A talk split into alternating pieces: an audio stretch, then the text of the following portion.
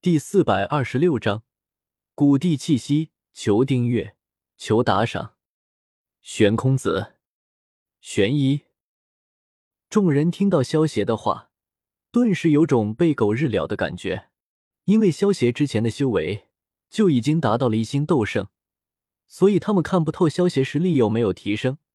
如果不是大长老发问，他们真的不知道萧邪的修为竟然在这短短的几个月里又提升了两星。大长老都快凌乱了。原本他还以为萧邪想要追上自己，还得花费几年呢。谁知道两个月的时间，萧邪的修为直接超过他了。这种感觉真是复杂极了。对了，这三颗菩提心和七颗菩提子给你们。萧邪右手一挥，将菩提心和菩提子取了出来，递给了大长老他们。菩提古树被萧邪收到神威空间后，在龙葵茂盛果实能力的催动下。现在菩提心和菩提子这些难得一见的东西，已经多的能够让萧邪当糖吃了。虽然说这些菩提心和菩提子对萧邪不算什么，但是对于玄空子他们可是不可多得的宝贝。好，老夫便厚着脸皮收下了。大长老笑着接过了菩提心和菩提子。上一次萧邪和曹颖他们一起前往莽荒古域，虽说是一起去的。但是其实曹颖他们什么都没有做，就得到了三颗菩提子，所以就算知道萧邪得到了菩提心和菩提子，大长老他们也没有好意思向萧邪讨要。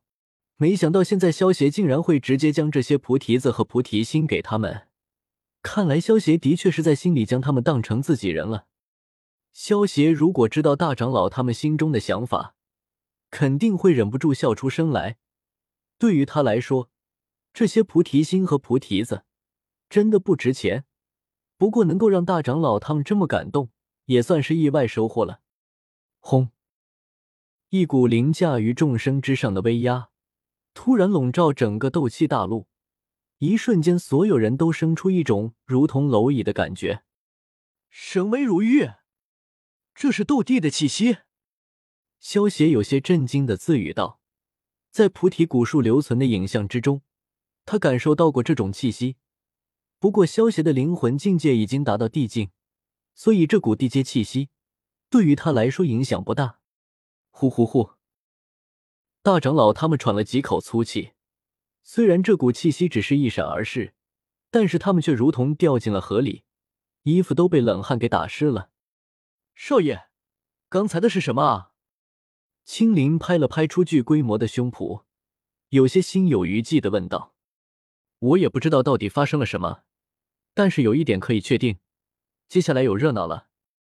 萧邪看着气息传出的方向，若有所思的说道：“萧邪穿越到斗破苍穹世界后，就如同一只扇动翅膀的蝴蝶。原著的剧情已经完全被搅乱了，原著中只有一个驼舍古地的传承，但是斗气大陆这么大，而且远古时期斗帝强者又层出不穷。”既然驼蛇古帝能够留下传承，那么为什么其他的斗帝不能够留下传承？只是原著中没有涉及到而已。而这一次的斗帝气息，就是一位原著中没有提及的斗帝——乌坦城萧家。萧晨从震惊中回过神来，对一旁的萧玄问道：“大哥，这恐怕是哪位大帝的洞府出事了？我们要去看看吗？”萧玄摇了摇头，淡淡道：“我就不去了。二弟如果感兴趣的话，你就去看看吧。”萧玄被萧邪复活后，已经断了突破斗帝的可能。毕竟能够以一丝残魂的状态能够复活就已经很不错了。而且经过在天幕中那么多年的等待，萧玄早就看开了。他只要能够守护萧家，让萧家恢复往日的荣耀就可以了。罢了。既然大哥这么说了，我便也不去了。现在毕竟是属于年轻人的天下，我们这些老家伙还是多培养一些拿得出手的后辈，方是正理。萧晨摆了摆手，笑道：“古界古族的会议大厅，不仅是大长老和古元都已经到齐，就连古族常年闭关不出的三位太上长老也都出现了。古族的三位太上长老。”均为白须洁白的老者，古族之中拥有着极高地位，除了族长等茶寮可数的几人，可无人能够与他们相比。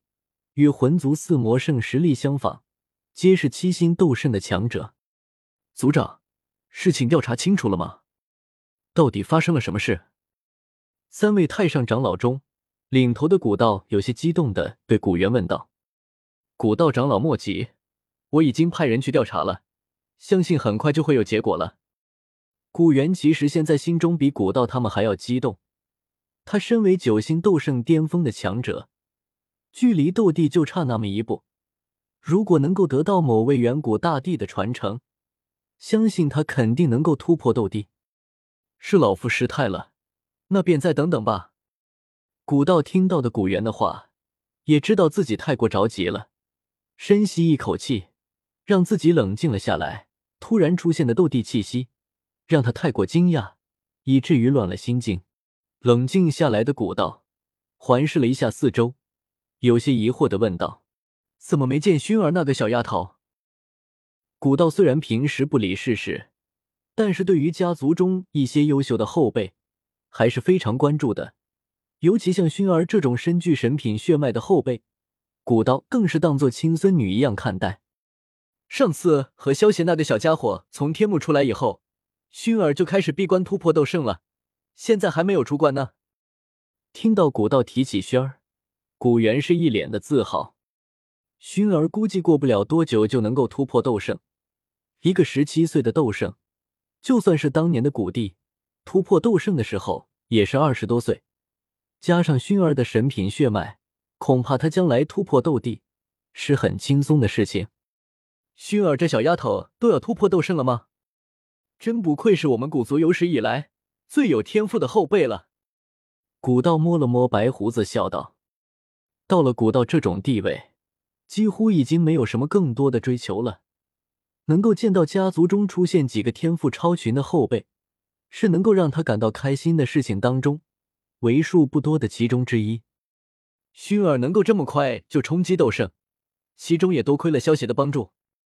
古元笑道：“之前古元强行让那些长老将之前从萧家拿走的宝物还给萧家。”可是让那些长老对萧邪很是抱怨，古元现在这么说，也是有意平息他们心中的怨气。毕竟在他心中，萧邪已经是他的女婿了，他自然要为萧邪说些好话。